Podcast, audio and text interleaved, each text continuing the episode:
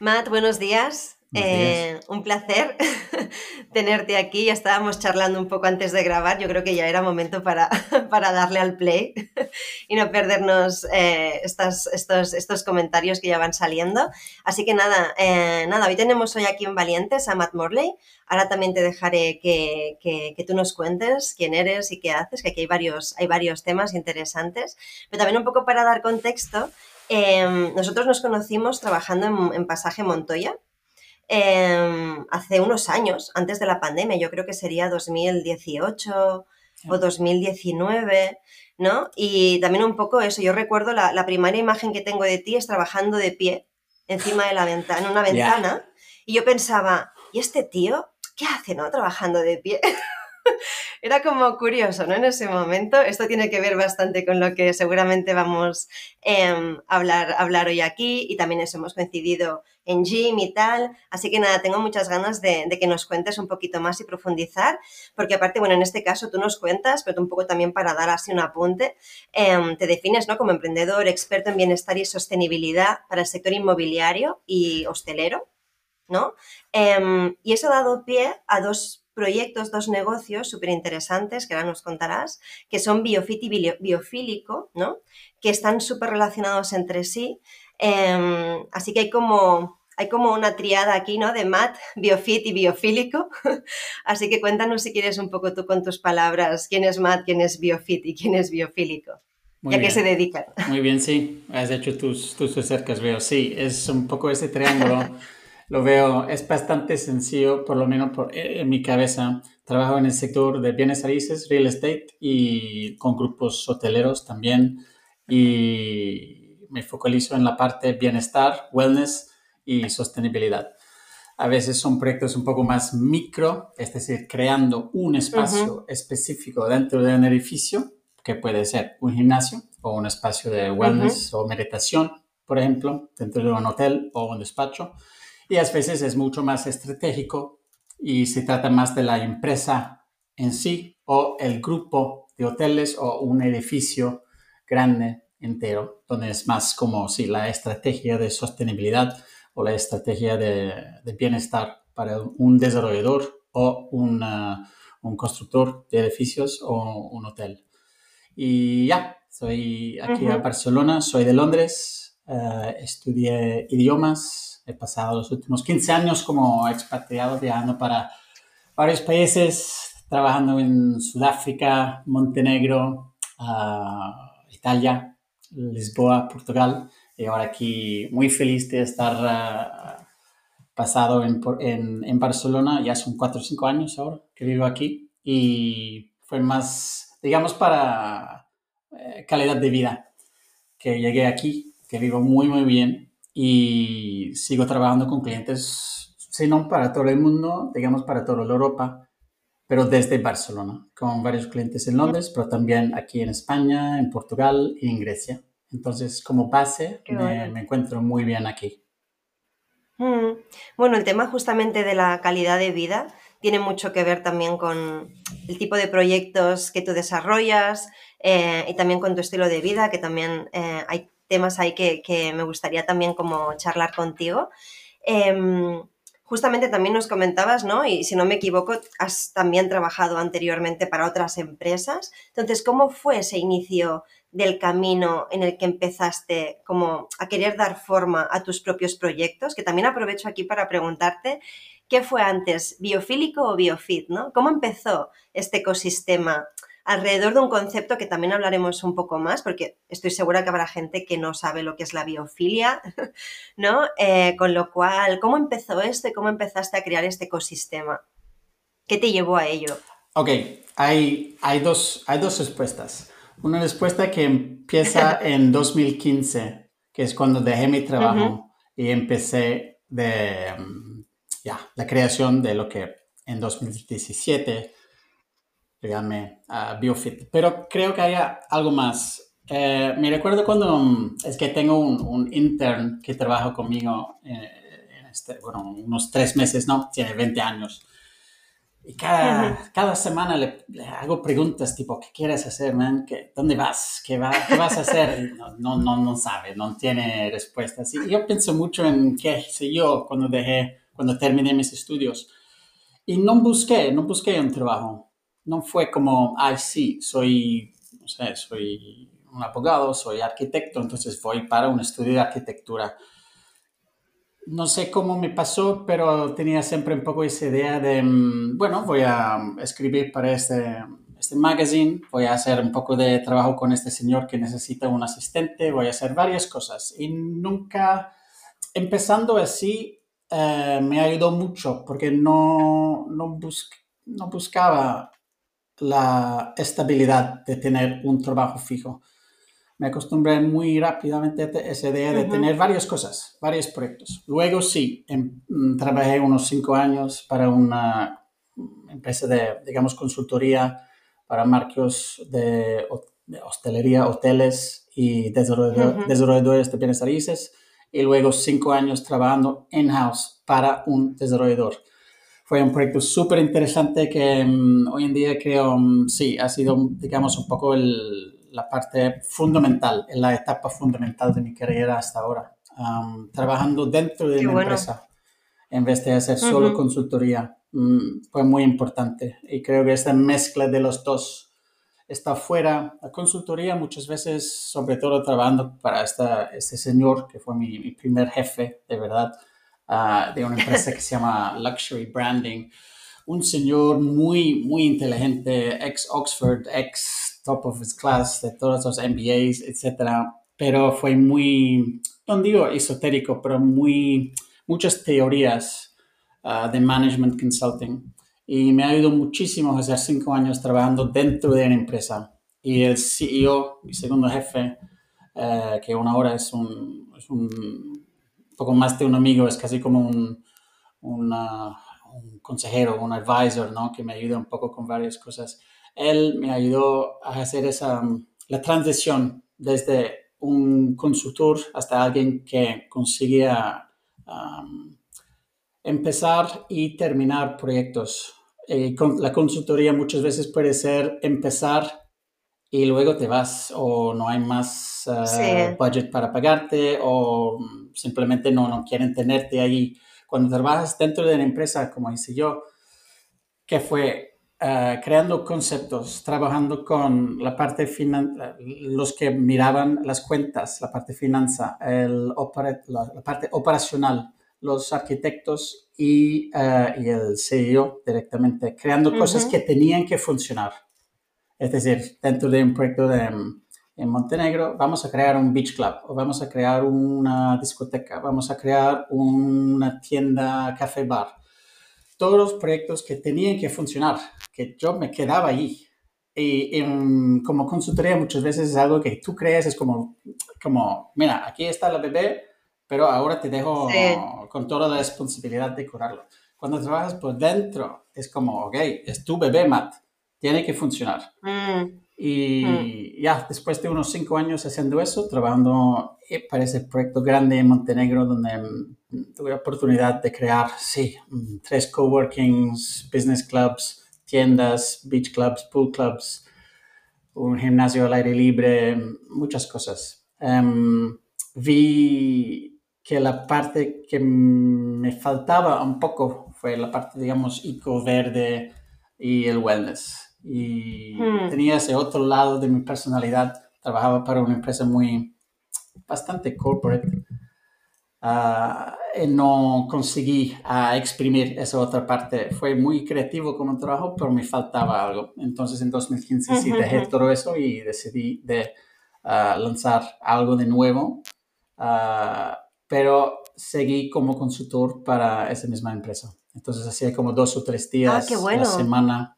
y eso me, me salvó la vida varias veces, seguro. Qué bueno es una buena transición que eso suceda, ¿no? En el momento en el que te empezaste como a arriesgar y apostar para dar forma a esa necesidad, ¿no? Que, nos cuentas que, viste, qué guay que mantuvieras como el vínculo, ¿no? Con esta empresa desde otro punto de vista, ¿no? En ese momento. Hostia, esto es fantástico que pase, ¿no? Vaya, te digo, te, digo la verdad. La verdad es que yo dejé el trabajo. Me, recuerdo muy bien que hablé con ese señor, otra vez, un high achiever, ex Harvard MBA, ex Goldman Sachs Nueva York. Oh, Oliver, eh, tengo esa idea para lanzar un, un, gimnasio verde, creo que sea como el CrossFit ecosostenible para la nueva generación Z, etc. Él, muy bien, Matt no acepto tu resignación, vas a necesitar un poco de consultoría, entonces quedas, te quedas conmigo y me haces dos o tres días desde Londres. ¿Qué te parece? Estaba como, hoy no sé, hay que pensar y obviamente acepté uh, la oferta y fue la mejor, decisión que, que, podía tomar. Qué bueno. Pero me faltaba un poco Qué bueno. Me faltaba esa experiencia para saber contratar en vez de dejar algo que funcionaba muy bien, decir, ok, me voy, blanco, negro, todo o nada, y tener algo que me, sostenía durante varios años. Ah, empezando el proyecto nuevo me ha, me ido mucho, muchísimo. Qué guay. Yo creo que, mira, esto que comentas Ahora también nos cuentas qué es biofit y biofílico, ¿no? Que, esa es la otra parte. Pero creo que es muy interesante este punto que comentas, porque hay muchas veces que, hay un, lo que tú has comentado, varios años. O sea, puede llevar varios años acabar de dar forma a, esa idea, ¿no? A esa necesidad que hemos detectado y que luego lo convertimos en un negocio. Y creo que es súper importante bueno, igual que uno busca financiación, ¿no? Tener estos planes en la zona gris, ¿no? Como lo que tú decías, que no es blanco o negro, sino que a veces hay alternativas, ¿no? Que, que nos pueden ayudar a navegar esos primeros años que son determinantes, justamente, porque hace falta que le demos tiempo, ¿no? Con lo cual, qué guay que tuvieras esa opción. Em, y creo que también a veces, ¿no? Como que no se habla suficiente de cómo gestionar esos primeros años, ¿no? Em, que pensamos que tenemos que dejarlo todo para montar eso y bueno, quizás hay otras alternativas, ¿no? O negociar con esa empresa que dejamos, en fin, ¿no? Como plantear otras soluciones, o sea que creo que también esto puede dar ideas a personas que nos estén escuchando.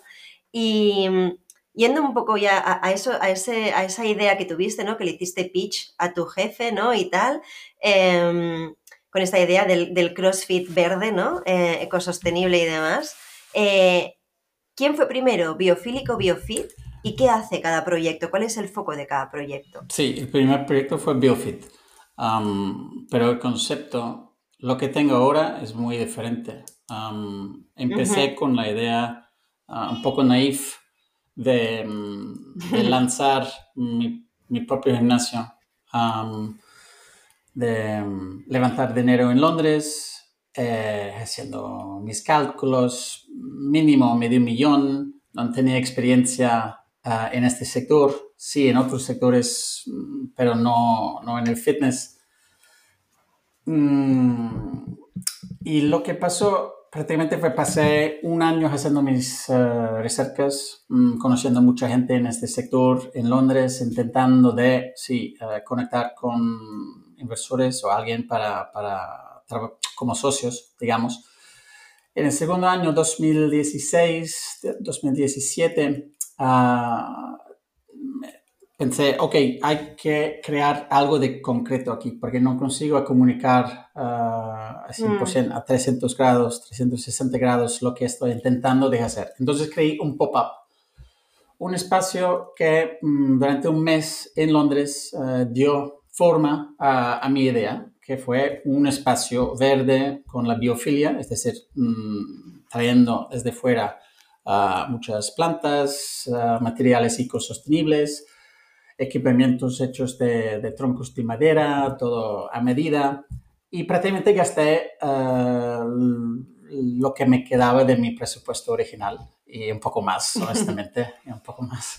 Eh, pensando, ok, eso es... Como suele pasar, ¿no? Ya, ya, a mí sí. Eso fue como, ok, ah, tiene que funcionar. Son dos años, Matt, no conseguiste a levantar dinero, no tienes un socio, vamos a hacer este pop-up y si no funciona el pop-up, ya está, vuelves a hacer otras cosas. Pero en mm. realidad no tenía ganas de dejar la idea porque me gustaba mucho. Pero durante ese pop-up mm, trabajé con una agencia de relaciones públicas, PR, que me ayudado muchísimo a, a difundir un poco las, esas noticias, ¿no? La idea, lo que estaba haciendo en una galería de arte convertido en un, en un gimnasio verde durante un mes. Qué bueno. las comunicaciones online mm, eso me ayudó muchísimo. Uh, entendí el poder del marketing digital online en, esos, en este mes y los meses siguientes. Porque lo que pasó prácticamente fue alguien en Canadá, vi él, este señor, un quiropráctico en Calgary, mmm, alguna noticia de lo que estaba haciendo en Londres llegó a él. Eh, me contactó, me llamó, me dice, oye, Mehmet, me gusta mucho lo que estás haciendo, tengo un espacio aquí, estoy uh, construyendo un edificio nuevo, soy quiropráctico, tengo varios espacios y quiero un espacio, un estudio uh, de fitness natural, un poco más eco-friendly. Tú me podrías ayudar con este espacio. Eso fue pivot number one. Fue como, ok, yo voy en esa dirección creando mi propia empresa. Llega alguien que dice, oye, mm, yo tengo un espacio, es mi empresa, no busco socio, pero tú me podrías ayudar. Y fue como, uff, 180 grados, voy para allá.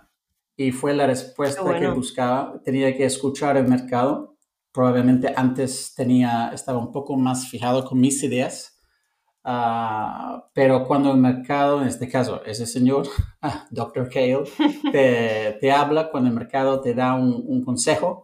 Uh, y te pide, ¿no? Y te pide. Ya. Claro. Fue como, ah, Qué bueno. en, en, realidad podría hacer 10 gimnasios en un año en vez de tener uno y estar ahí cada día prácticamente gestionando una, un gimnasio. Que no, me di cuenta de que en realidad no es lo que quiero estar ahí dentro del gimnasio todos los días eh, haciendo, no sé, clases con, con mis, mis, clientes, no, no, es, no soy hecho por eso.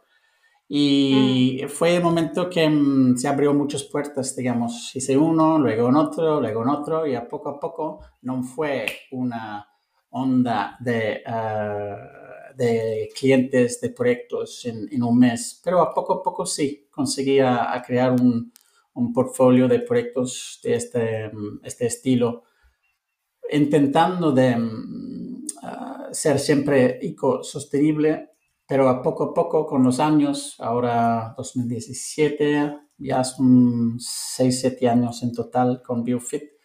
Ahora, más que otro, trabajo con uh, grupos de hoteles o hoteles independientes y también con constructores, desarrolladores de proyectos que pueden ser residenciales o en despachos de edificios, uh, creando para ellos esos espacios que pueden ser de bienestar, wellness, meditación, fitness, etc. Y cuando posible lo hago uh, en una manera eco. Um, a veces no les interesa y, y hago lo que puedo para ayudarles pero es muy diferente ahora de lo que pensaba, pero está bien así. Mm, es, es, funciona bastante bien como proyecto, como empresa y necesitaba tiempo, mínimo tres años, si no cinco, de verdad, para entender dónde está el hueco en el mercado. Ahora lo sé dónde está y voy ahí, voy allá.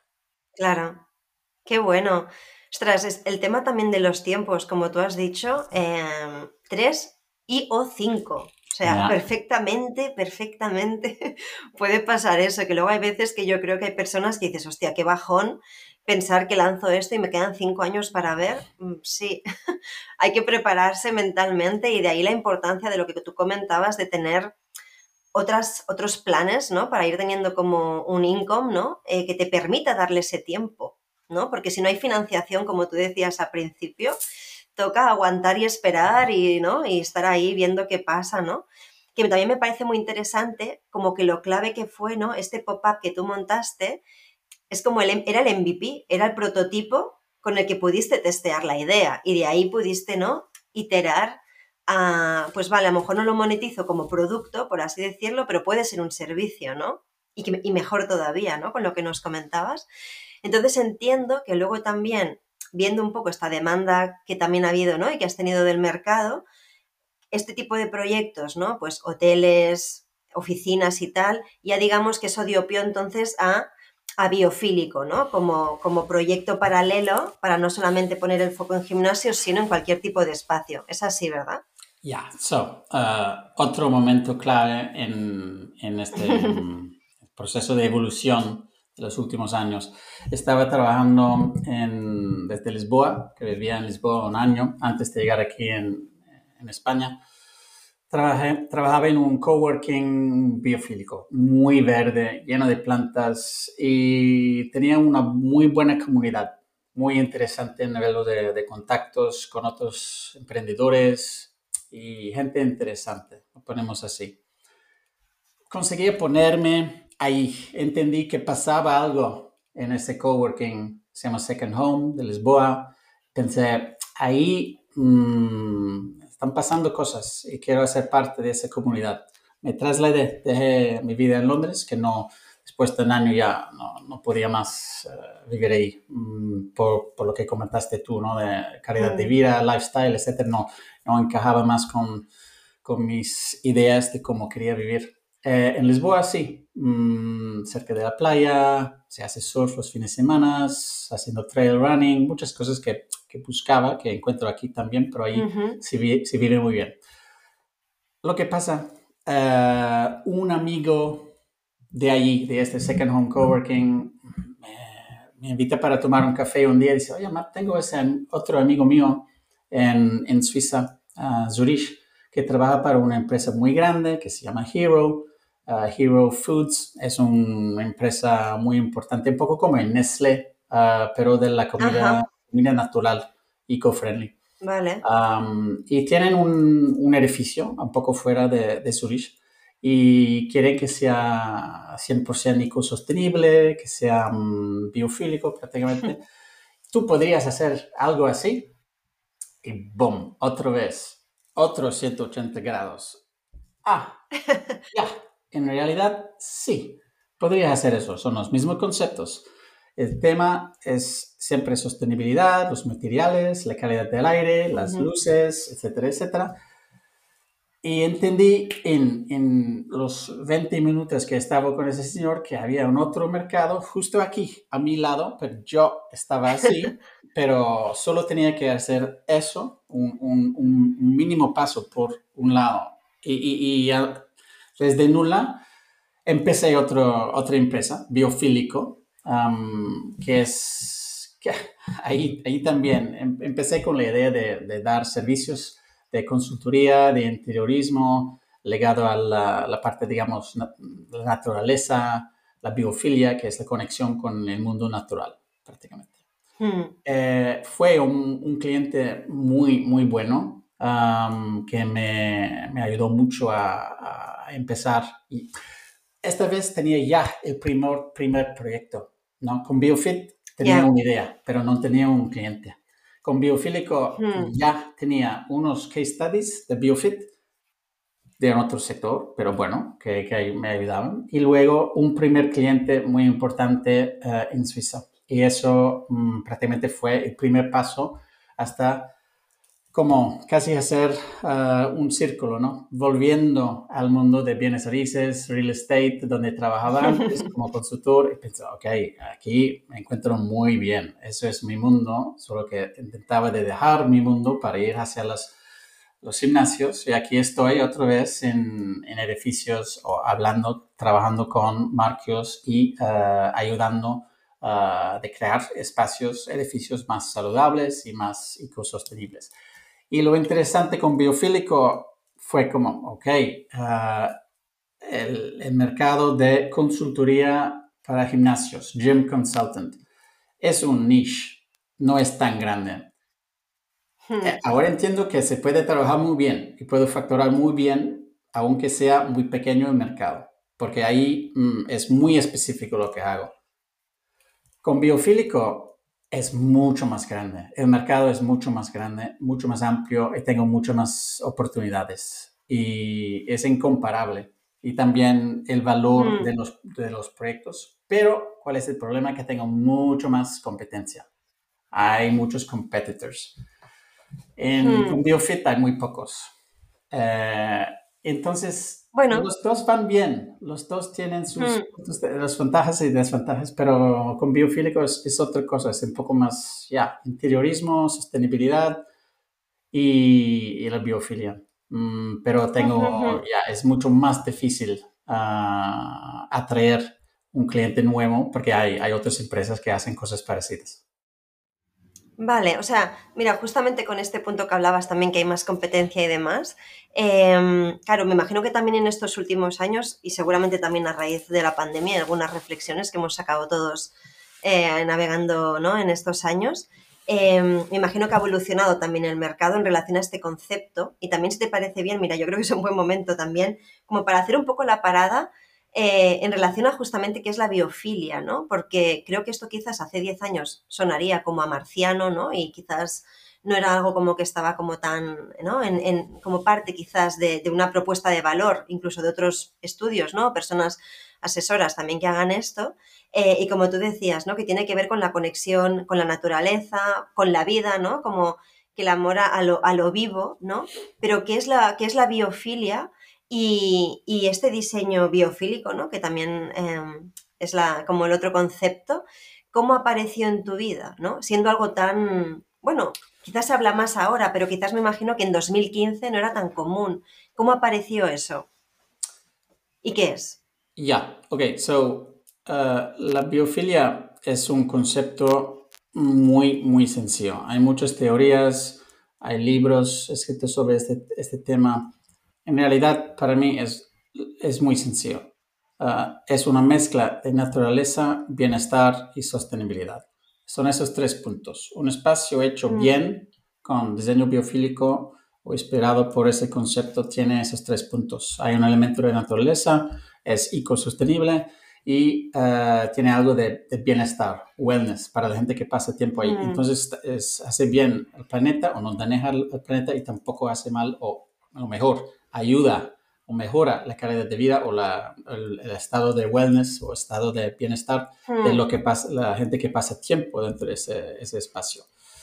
¿Cómo llegué yo? Ese concepto fue algo de mm, un proceso de evolución, allí también creo, mm, pasando mm, ya yo años y años en Europa, en ciudades como Milano, París, Londres, ciudades uh, urbanos. Y hmm. me iba bien hasta cuando tenía ya 27 años me trasladé a Ciudad del Cabo, en Sudáfrica, y eso fue el punto de cambio para mí. Mm, me abrió muchas puertas a una vida mucho más sana, mucho más conectada con la naturaleza.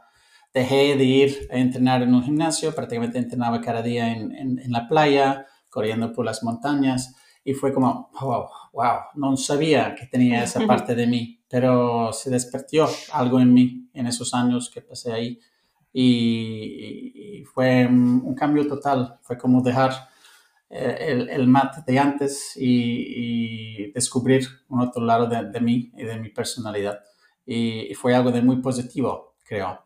Entonces tenía esa pasión y interés en lo que sentía yo en esos momentos de tranquilidad, de paz, de, de, mm, positividad. Eh, fue muy fuerte en mí. Y, Qué bueno. y, pensé, hay algo, hay algo allí que me interesa mucho. Y, intentaba de entender el cómo, el por qué, la ciencia por detrás de todo eso. Y eventualmente haciendo tus acercas llegas a ese concepto de biofilia, pero de verdad es, es muy sencillo. Se, se, miras las cosas, la parte más difícil tal vez es, es entender cómo hacer un paso por atrás. Hay que mirar nuestra vida urbana no desde una perspectiva de 10 o 50 años, tampoco de 200 años desde la, la revolución industrial, tampoco desde 5.000, 10.000 desde la revolución de la agricultura. Es, es más como 200.000 años del Homo sapiens y este paradoja, la paradox entre cómo estamos hechos en los genes y la vida que, ah, vivimos en las ciudades de hoy. Es, es, un concepto bastante sencillo, pero muy difícil para ciertas personas porque es, no no, tenemos muchas oportunidades de hacer este tipo de reflexión sobre nuestra vida, ¿no? Es como seguimos haciendo nuestras cosas y no, no, tenemos el tiempo ni la oportunidad de, reflexionar sobre, sobre eso. Mm, pero basta poco para entender que en realidad somos hechos para estar en uh, sintonía con el mundo natural, no hay mucha sintonía en este sentido en los edificios urbanos, en el centro de la ciudad, que no te dan mucha luz, no te dan acceso a la naturaleza, ah, pasas tu mm. día sentado. Hay una serie de cosas, ¿no? Y este, mm, Totalmente. este gap, la lacuna entre esas dos cosas, es donde, se, donde biofilia puede ayudar, donde puede remediar en un cierto mm. sentido este este problema. El hmm. diseño biofílico es una representación física de esa ah, filosofía. Pero la filosofía que hay por detrás, que es, digamos, un, ah, en los Estados Unidos se habla mucho del ancestral health, ¿no? El, concepto de estar un poco más, un ejemplo sería el, la dieta paleo. Se habla mucho del dieta paleo. Ah, si de verdad es lo que comían o no hace 5.000 años o 10.000 años, es un, es un punto de uh, question mark para mí. Pero bueno, el concepto es eso, vivir un poco más como se vivía antes. Ajá. Y la biofilia es nada más que eso, una manera de reintroducir la naturaleza en nuestros espacios y edificios urbanos. Es que estaba justo cuando te, te escuchaba, eh, y hablabas también ¿no? de Ciudad del Cabo y demás. Justo de repente me ha venido eh, Singapur, donde estuve allí pues ahora hace unos años y pensaba, es eso, ¿no? Es la sensación de estar en la ciudad y las plantas salen de los edificios. Había momentos que... que... Y, es verdad que te sientes diferente. Claro, es algo como un poco abstracto, pero es verdad que a pesar de ser una ciudad enorme, ¿no? Con un ritmo eh, también, ¿no? Como muy intenso, te sientes más tranquilo, o al menos yo así me sentí, ¿no? Es como que bajan un poco las revoluciones, no sé si es en parte por eso, em, pero bueno, sería un ejemplo, ¿no? Singapur, por ejemplo, de una ciudad que realmente tiene mucho de diseño biofílico. Total. En los edificios, ¿no? O sea, hay, jardines verticales por todos lados, ¿no? Y, llegas, o sea, o escuchar el agua, ¿no? Este tipo de cosas eh, tienen un impacto, es que te relajan, ¿no? Aunque no quieras. Entonces, justo ahora también que comentabas esto, claro, hablamos de sensaciones, ¿no? Y a veces vender sensaciones o incluso vender bienestar, ¿no? Como forma parte también de tu propuesta de valor, pienso que es un reto, porque es lo que tú dices, ¿no? Vale que hay una ciencia detrás, pero no solamente vendemos datos, ¿no? En este caso, tú ofreces una experiencia un resultado que es una experiencia de cómo nos sentimos en relación a nuestros espacios, ¿no? ¿Qué, ¿Qué es lo que lleva a un cliente que se decida a hacer un proyecto que tiene en cuenta esta filosofía, ¿no? Y incorporar ese diseño biofílico.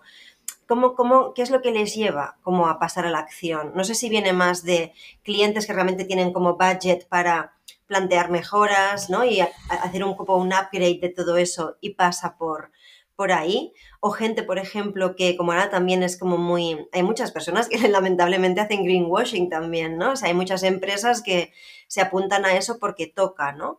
Em, o a lo mejor realmente sí que hay clientes que sienten eso como una necesidad imperiosa para mejorar su servicio. ¿Cómo suele ser cuando un cliente se acerca?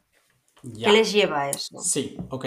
Hay, hay empresas que, que tienen una conexión existente con la naturaleza o con la sostenibilidad, que puede ser una tienda de CBD, puede ser como mi cliente Hero, que vende mm, comida natural para bebés, cosas así, que tienen ya algo dentro de la empresa, un sistema de valores que les lleva hasta este mm. tipo de solución. Ah, luego hay muchas veces con desarrolladores, ah, empresas que construyen hasta el private equity que invierte en ah, edificios así, que tienen una responsabilidad ahora, que esa presión llega por arriba, por encima de ellos. Es, decir, los fondos de pensiones presionan sobre los private equities, de los desarrolladores, de tener una estrategia de ESG, Environmental, Social and Governance. Ahora es, es, casi imprescindible, hay que tenerlo. Entonces, es curioso, hay, hay empresas que ya lo tiene dentro y es, no tengo que vender nada. Es como, Matt, eh, entendemos lo que ofreces, nos gusta mucho, queremos trabajar contigo. Obviamente hay que encajar el presupuesto y todo.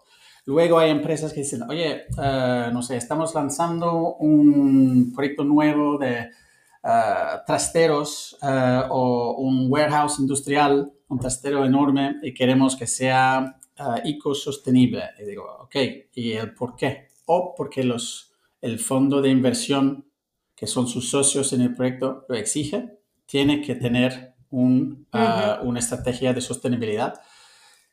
O ven ya que es una cuestión de risk management, es decir, mm, saben ya qué va a pasar y, tenemos a nivel global, tenemos ciertos, uh, ciertos ciertas fechas, ¿no? Como 2030 o 2050 para llegar a net zero.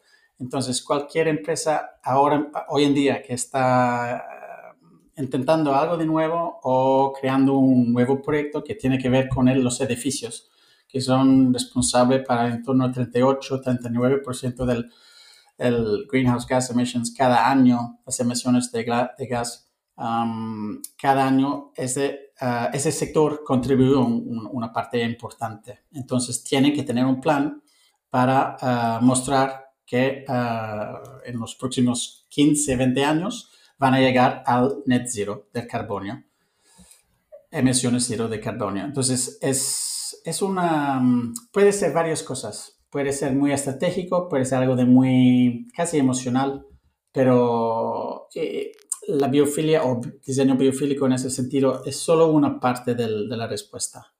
Ah, muchas veces en realidad los, lo que buscan es algo que está a 100% sostenible, que encaja con sus, sus, estrategias de sostenibilidad, se tienen o existen un plan en este sentido.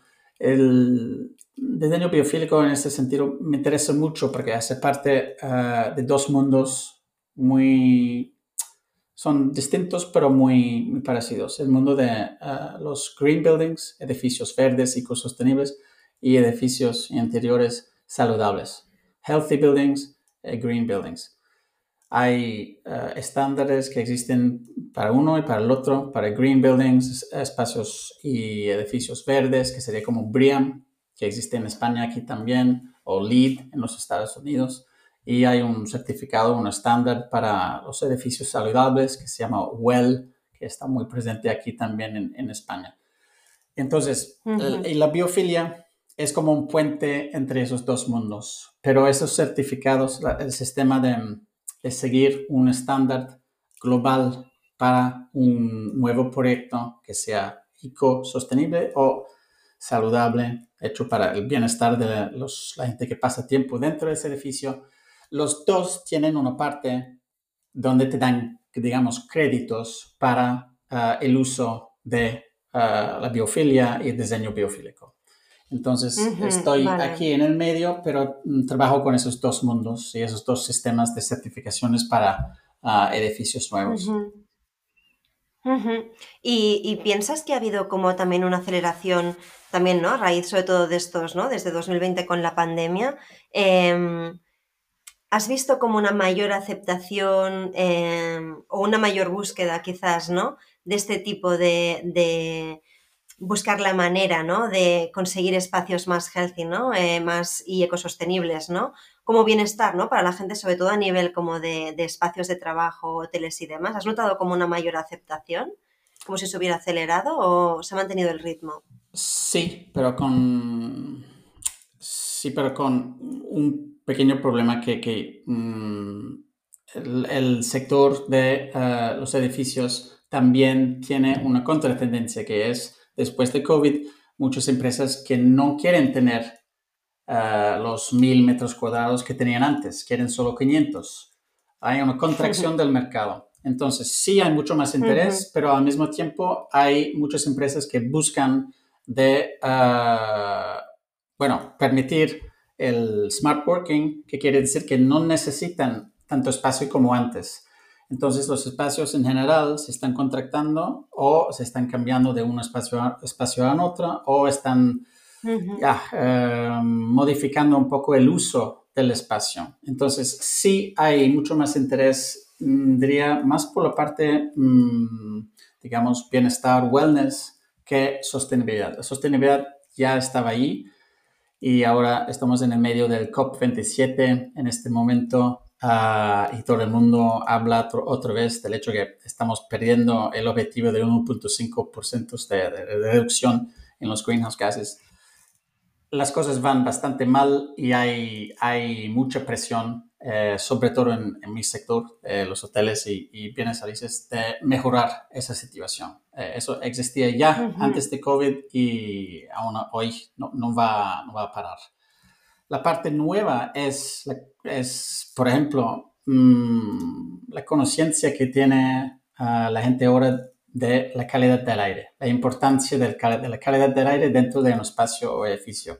Antes de COVID, nadie me hablaba. Fuera de mi pequeño mundo, nadie me hablaba de eso. Ahora, ya con proyectos nuevos que, que he tenido en esos años, es como, ah, ya, ok. Para mejorar la calidad del aire, no solo para proteger nos contra uh, los virus, pero para ir más allá, para que sea algo como un sales point, ¿no? un punto de ventaja para, para nuestros clientes que están, por ejemplo, en un spa. ¿Cómo sería de mejorar la calidad del aire dentro del espacio? Así que fuera, en el centro de Londres, sabemos que la calidad del aire no es tan buena. Entras en un espacio de, de salud, por ejemplo, en un spa, y cómo sería de mejorarlo para que sea un, aún mucho más mejor dentro que fuera. Así que mientras te haces tu tratamiento spa o lo que sea, ah, estás respirando un, aire muy pura, purificada por varios métodos.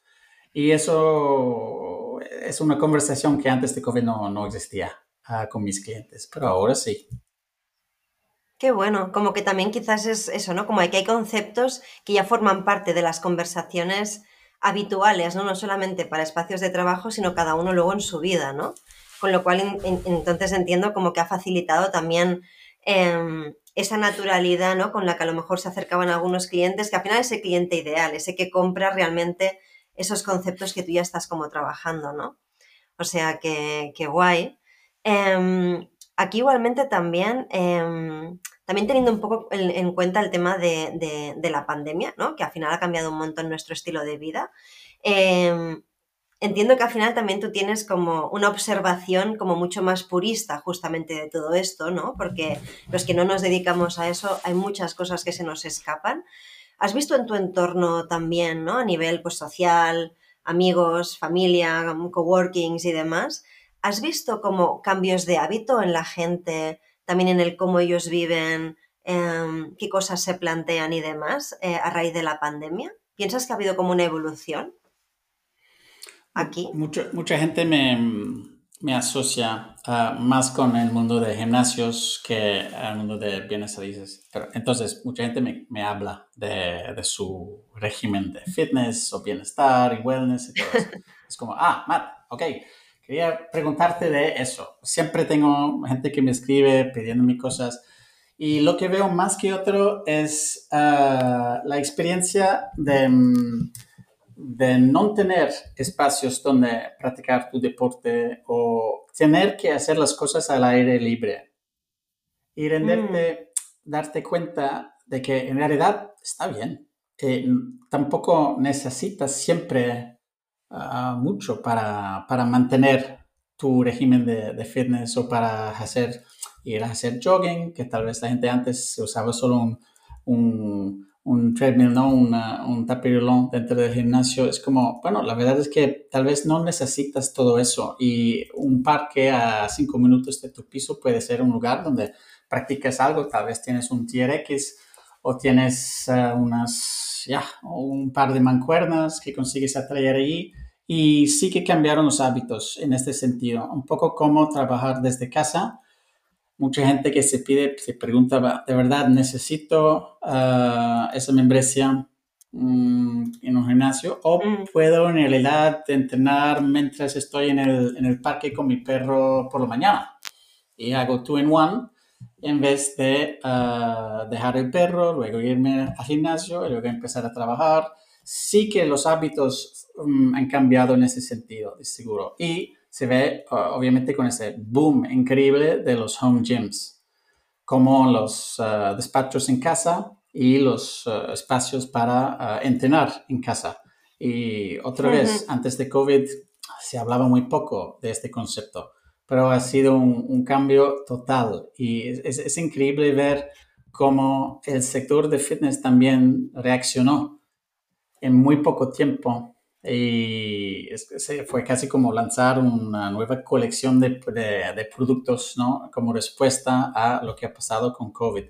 Entonces, ya, los, los edificios, creo, sí, la parte residencial, la gente es mucho más mm, consciente ahora de lo importante que es tener una casa saludable, que tiene buena calidad del aire, que tiene luz, que tiene unas plantas, cosas así y eh, también esos cambios. Es un periodo de, transición ah, ahora, creo, ¿no? Después de unos años trabajando en casa y aún no es 100% claro cómo van a, terminar las cosas, cómo va a ser, que todas las empresas mm. van a decir, sí, un poco de smart working nos queda bien o... Uh, preferimos tener todo como Twitter, ¿no? Ah, todo el mundo tiene que volver en el despacho y eso es en flujo. No sé dónde va, de verdad. Sí, yo creo que nosotros mismos también con conversaciones que hemos tenido, eh, a veces, ¿no? Que nos encontramos y demás, eh, también estamos en esa búsqueda, ¿no? Por ejemplo, a mí me ha pasado esto. Yo al final antes siempre trabajaba fuera de casa y ahora tengo aquí mi, mi, home office total, encantada, ¿no? Y de hecho me cuesta bastante salir fuera a trabajar. También he acabado como tú trabajando de pie también, ¿no? Y buscando mi standing desk y demás. Em, mira, justamente ahora que mencionas esto, eh, y me imagino también que habiendo tú probado cosas, ¿no? Investigado y demás, ahora mismo, ¿no? ¿Cómo, cómo piensas que ha sido también... Em, o qué tipo de diseño de hábitos eh, y demás, ¿no? Has acabado teniendo como para tener, hablando ya un poco más del tema del home office, ¿no? Em, ¿Cuál es un poco esa combinación de elementos y hábitos eh, que has encontrado que mejor te funcionan para trabajar desde casa, por ejemplo? Hmm, ok. Ah, bueno, la parte ah, de crear un espacio home office eh, para mí ha sido la parte más fácil.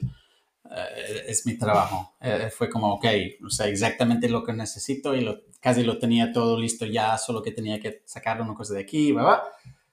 A mí me gusta tener un poco de biofilia, algo de verde, mm, unas plantas o una representación de la naturaleza, una escultura, una obra de arte, cosas así. Mucha luz natural, si no hay luz natural, se puede recrear este efecto también. Tengo una luz aquí que, que cambia un poco el, el, color durante el día, desde la mañana hasta la tarde, amanecer, para um, no disturbar mi, mi, ritmo circadiano. Buena calidad del aire. Tengo un Dyson aquí, un purificador del aire. Ah, mm, ostras. Que sobre todo en, en Barcelona mm, parece raro, pero no hay muy buena calidad del aire para mucho, muchos meses del año. Trabajo de pie, que me, me ayudó mucho con los dolores de, espalda que tenía antes. Tengo acceso a, a, mis libros como, como tú para estimular un poco la mente de vez en cuando y un buen sistema audio ah, que escucho mucha, mucha música durante el día. la parte más difícil, eso para mí fue ya cinco minutos de trabajo. La parte difícil fue uh, un poco de self-love, el amor propio. Mm la parte más difícil para alguien que se empuja mucho, que, siempre quiere más, siempre quiere ah, levantarse temprano, trabajar hasta el último momento posible del día, es dejar que fluye todo un poco más y que aceptas que no siempre las cosas van como quieres tú, hay distracciones, hay cosas que tienes que hacer en casa, pero también eso, pasaba antes en el despacho tenía un equipo de 15 personas y cada dos por tres había alguien que quería ah, comentarme algo, hablar de algo, preguntar algo que me parecía bastante banal, nunca se sabía, pero bueno, muchas distracciones durante el día. y es fácil cerrarte, tipo, tener, crear tu, tu pequeño mundo donde todo tiene que ser perfecto. Y nunca va a ser así. Y tienes que... Mm, aceptar que trabajar en casa es, es diferente, pero hay muchas ventajas. Y si consigues a, darte mismo, tú mismo ese espacio y, y, como embrace the process, ¿no? Mm, en vez de mm. poner obstáculos, aceptar mm, que hay que tomar pausas, que sí, puedes empezar el día cuando quieres tú, pero eh, necesitamos ah, distracciones de vez en cuando. Es imposible trabajar 10, mm, 12 horas solo en casa todo el día. No, no existe.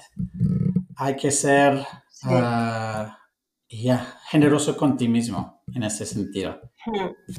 Hmm, qué bueno que comentes esto. Pienso que esa parte de descanso es súper importante, sobre todo para personas que somos súper motivadas, ¿no? Y, al final el hustle 24/7 yo creo que ya sabemos que, que no nos lleva a un buen sitio, ¿no? Y que es necesario, es necesario descansar. O sea que gracias también por traer esta, esta reflexión, que pienso que nos sienta muy bien a todos escucharlo. Y mira, justamente hablando del tema del self-love, ¿no? Y de cuidarnos y, dejar esos espacios, también al final, ¿no? Aunque biofit y biofílico, ¿no? Tienen esa conexión, ¿no? Y forma parte de un mismo ecosistema. Bueno, al final, ¿no? Imagino que hay clientes de cada, ¿no? Uno, ya sea más nicho de biofit o los que vienen como por biofílico, pues al final el día a día puede ser intenso. Em, y justamente hablando de estos hábitos de cuidarse, ¿qué rutinas para ti son importantes justamente como para poder gestionar ¿no? estos dos proyectos al mismo tiempo? ¿no? ¿Cómo, qué, claves, ¿no? si has sacado alguna, que te sirvan ahora, ¿eh? que puede que dentro de unos años mm, las, evidentemente las cambiarás, pero qué te sirve ahora como para poder gestionar un poco el ayudarte a tener esa calma en tu día a día y darte esos breaks? Nunca digo que no hay un proyecto. Estoy siempre en sales mode. Siempre tengo que estar listo a vender. Siempre mm. intento decir que sí, sí es un proyecto que me interesa, en vez de decir ah, no, no tengo espacio en mi agenda o no, no tengo los asesores necesarios para un, un proyecto. Entonces la respuesta es siempre sí, sí me interesa. Por eso necesito un equipo, no son empleados, pero sí que tengo mi red de, colaboradores para poder responder a cada brief, cada proyecto nuevo que me llega, que sea de estrategia de sostenibilidad para un grupo de, hotelero, un grupo de boutique hotels en Inglaterra. Ok, para eso, ¿quién necesito? Pam, ok, creo mi pequeño equipo, envío la propuesta y ya me llegue un proyecto de Portugal, el Algarve, que quieren branding, sostenibilidad, interiores eh, y arquitectura. Muy bien, tengo mi arquitecto, tengo mi interiorista, tengo un diseñadora gráfica. Boom, listo. Crear esa red me da un senso de mm, estabilidad, que no soy yo, no soy autónomo haciendo los proyectos Mm, es muy fácil cuando mm, trabajas como autónomo de, mm, de, pasar por periodos que sean semanas, días, semanas o meses, cuando tienes mucho trabajo y te crea estrés. Es como, no, no, puedo más. Tan como es, es, obviamente tienes momentos cuando no hay nada y estás buscando cosas. Tenía que cambiar chip un poco para ver esos momentos más tranquilos no como momentos sin trabajo, como momentos cuando puedo empujar mucho más con la parte marketing, con creación de contenidos y casi pensar en este tipo de, trabajo como un trabajo para nuestro cliente. El cliente en este caso es biofílico o biofit. Pero así me consigo a, mm, usar la motivación innata que tengo yo para ah, trabajar mm, siempre más y buscar y encontrar siempre más clientes.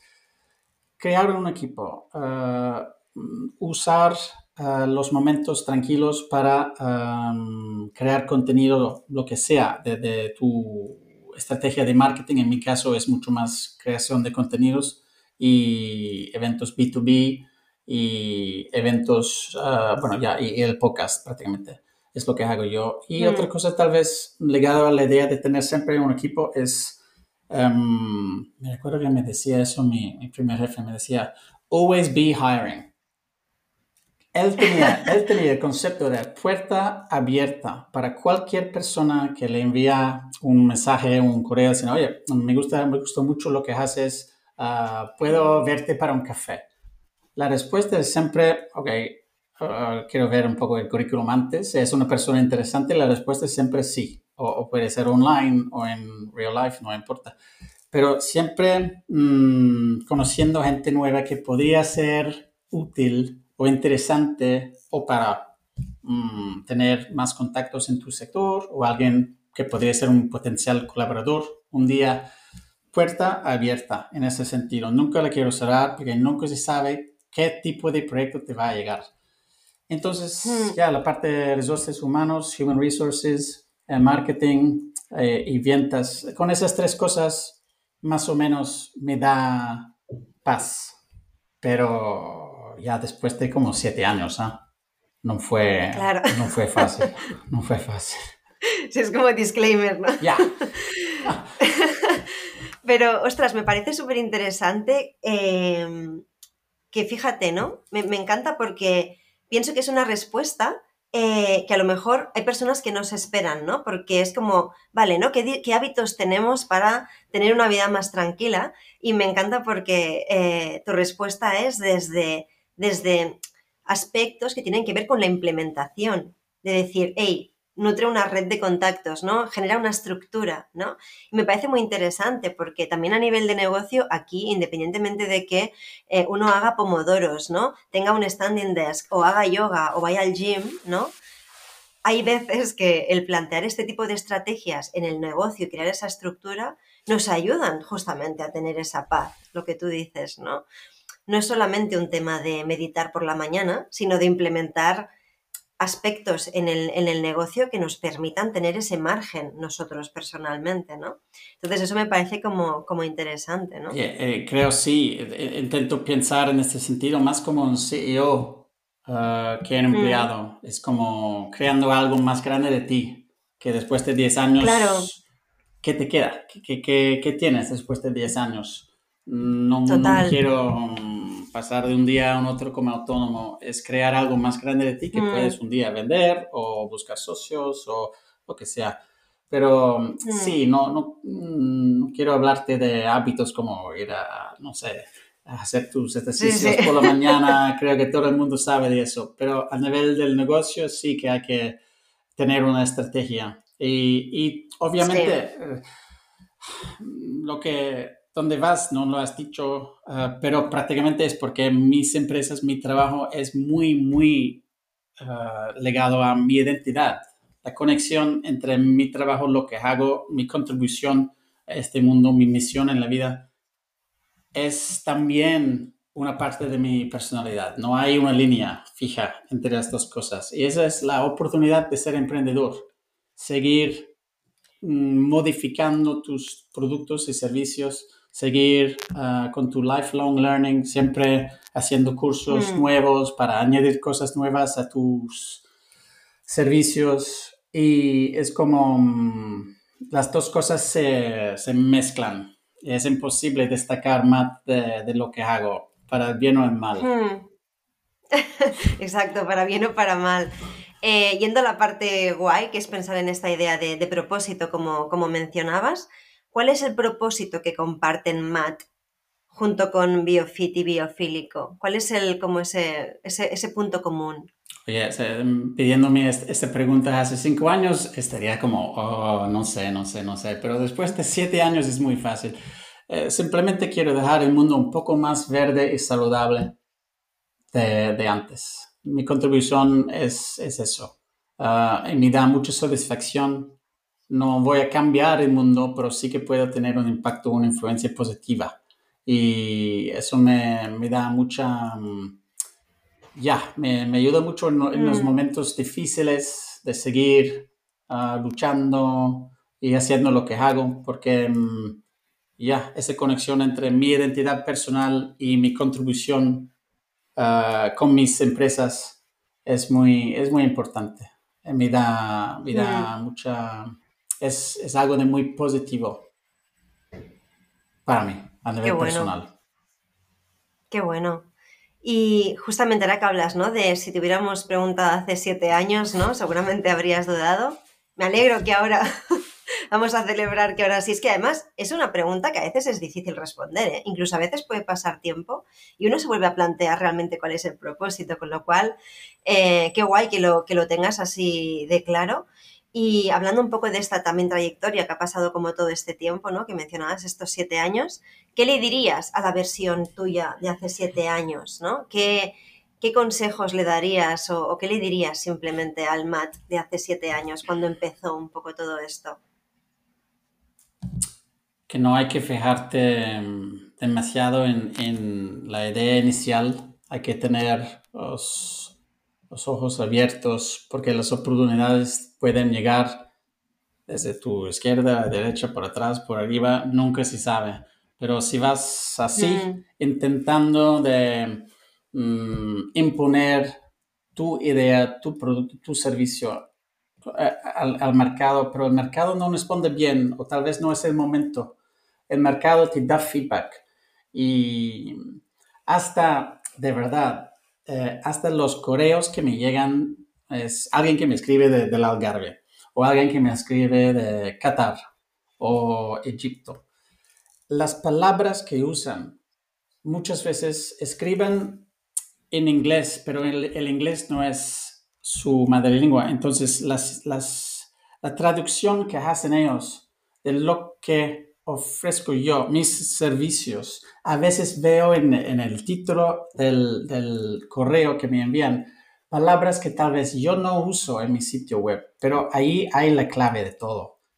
Es que tal vez en ciertas culturas se dice bio, en otras eco, en otras ecología.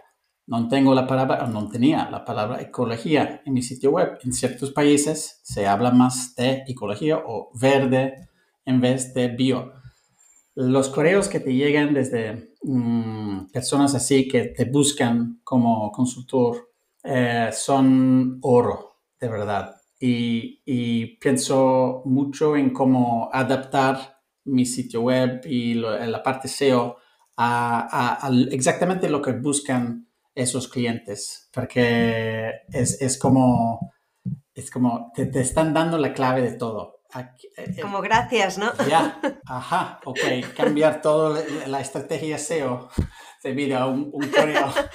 Pero ahí hay, hay, mucho valor, hay mucho valor en saber mm. cómo ah, leer un poco el feedback que te da el mercado y también cuando te llega algo de un potencial cliente, hacer muchas preguntas para entender exactamente lo que buscan y por qué te pusieron en contacto contigo, porque la respuesta a esas preguntas te puede ayudar mucho y salvarte mucho tiempo. Totalmente. Yo pienso que esto que planteas además es un tema súper clave que implica además también como tú decías, ¿no? Como tampoco como casarte con esa primera idea, es como dejar un poco el ego al, el ego al lado Total. y escuchar y eso no es fácil, ¿eh? Ahora lo decimos así, pero no es fácil hacer ese ejercicio, ¿no? Cuando nos hablabas, por ejemplo, de ese prototipo, de, de ese, ¿no? ese pop-up, ¿no? De, de, de BioFit inicial, al final, ¿no? Como que hasta que no hubo esa respuesta, a veces es difícil ampliar, ¿no? Como, como ampliar la mirada, ¿no? O abrir la mirada y darnos cuenta de esas otras oportunidades. O sea que creo que es súper importante tenerlo presente porque no siempre es fácil hacerlo. O sea que, Gracias por esta reflexión. Yo pienso que también ayuda, ayuda un montón, eh, porque eso nos puede pasar al principio o en momentos también como de pivot, ¿no? Del, negocio, que hay veces que llevamos tiempo, pero estamos en un punto de impasse. También ahí es difícil a veces hacer ese ejercicio de escuchar al mercado y darnos cuenta, ¿no? Estamos tan con las gafas puestas siempre con las mismas, ¿no? Y a veces nos cuesta como mirar, con lo cual yo creo que es un ejercicio de flexibilidad súper importante hacerlo cada X, ¿no? Que puede que pasar que nos lo pida un poco eso eh, el negocio. Para mí es constante, es constante, de verdad. No, nunca paro en este sentido. Es como... Qué guay. Es, es la parte que me gusta más, de verdad. Es total, hay que dejar tu ego. Y, pero mm. también saber cómo, cómo sacar valor de lo que tienes tú, que a veces alguien desde fuera ve alguien, algo en ti que tú tú, tú mismo no, no, no, lo ves. Es como, oh, ya, de verdad, podrías hacer branding y sostenibilidad y los interiores con un poco de ayuda y la arquitectura con un poco de ayuda. Pero no estaba en mi sitio web. Alguien mm. entendió eso mirando mi, mi, currículum, viendo mis proyectos, y dice, ah, ese señor podría hacer todo eso para nosotros. Y pensé, a veces soy un paso por atrás. Es el mercado o un cliente que me, me da este... La señal. Ya, digo, tienes que estar ahí. ¿Por qué no estás ahí? Mm. Yo soy dispuesto a pagar para este, es, todos esos servicios. Tú has puesto solo dos de los cinco. ¿Por qué? Y dices, sí, ya, ok. bueno, y si además pagan, fantástico, ¿no? claro. qué bueno, qué bueno. Pues bueno, Matt, me encanta también como ir cerrando con esta reflexión, eh, porque creo que también con estas ¿no? En la conversación han aparecido como, como algunas claves, muy claves, valga la redundancia. Eh, y pienso que también esta, esto, esto que estamos hablando ahora tiene mucho que ver también con un poco como con el nombre del podcast, y esto sería como un poco la, última reflexión que te lanzo, eh, con la que me gusta siempre acabar, ¿no? Que es como que, ¿qué es para ti ser valiente? Hmm. Ya, requiere, creo, Mm, una, un cierto nivel de autoconciencia. Tal vez es lo que me faltaba cuando empecé todo eso. Pero no, es una crítica sobre mí mismo, es solo una madurez que, mm, que llegue con, con, la experiencia. Pero mm, es una mezcla de experiencia eh, ya saber cómo y cuándo lanzarte en algo puede parecer un poco, poco loco desde fuera, pero que te, mm, te apasiona y de verdad cuando, cuando lo encuentras mm, puede parecer algo de mm, como riesgoso, ¿no? Pero para ti en este momento es la cosa más natural del mundo. Es como, tengo que hacer eso y no tengo dudas. Y cuando encuentras esa cosa y sabes cuál es el proyecto, las opiniones de los otros no cuentan. Es como, eso es lo que voy a hacer hasta, hasta cuando de verdad el mercado me diga, ya está, no, no me interesa más. Pero hay que buscar esta cosa, hay que buscar mm. tu punto en el mercado, tu, tu, tu posición que mm, encaja un poco mm, tus pasiones, tu experiencia, tus intereses. Y cuando lo encuentras, Mm, no hace falta que seas una persona extrovertida o nada de eso. Es como, ok, aquí estoy, me encuentro muy bien aquí. Y, cuando te encuentras allí, las cosas flujan. Es algo de muy natural. Es muy biofílico. Sí. ¿No? como todo. Es como... Exacto. Hostia, qué bueno. Em, pienso que también en todo lo que nos has compartido hay mucho de biofílico, justamente, como no. Eh, pero me parece muy interesante también, ¿no? Como que las claves también que nos compartías de, ¿no? La, flexibilidad, el empezar con ese prototipo y escuchar el mercado, ¿no? Quitar un poco el ego para, para poder ver esas oportunidades y de alguna manera que en toda esa vorágine que es eh, desarrollar nuestros negocios, tener siempre presente el cómo darnos este espacio también de autocuidado para cada uno lo que quiera decir eso y en diferentes momentos, eh, de maneras diferentes quizás, pero la, importancia de integrar todo eso, que de alguna manera, mira, podría ser como un nuevo concepto, ¿no? De, diseño business eh, como biofílico aplicado al business, ¿no? Eh, de alguna manera también esto puede ser interesante, mira, a lo mejor esto también da para algo más. Así que, bueno, muchísimas gracias por, por estas reflexiones, Matt. Yo pienso que ha habido mucho como de, terapia, yo creo, para las personas que nos escuchen. Em, ¿Con qué estás ahora y dónde podemos encontrarte? Eh, a ti, a Biofid y a Biofílico. Ya, biofílico.com con la F. en inglés se escribe más con la PH, pero en, español con la F o en, portugués también. Y Instagram, LinkedIn como Matt Morley Lux. Y ya ponemos todos los, links en los enlaces en las notas lo dejaremos, lo dejaremos ahí. Y, nada, ha sido un placer charlar contigo. Muchísimas gracias por, por ampliarnos la mirada, eh, que pienso que nos habrá servido mucho los que te desconocemos, nos, te nos conocíamos, ¿no? Un poco como este concepto. Así que espero también que la gente que, nos haya escuchado eh, pues se lleve también alguna idea para su negocio o para su home office para, para, mejorarlo. Así que muchas gracias, Matt. Nos vemos prontito. Muchas gracias. Chao.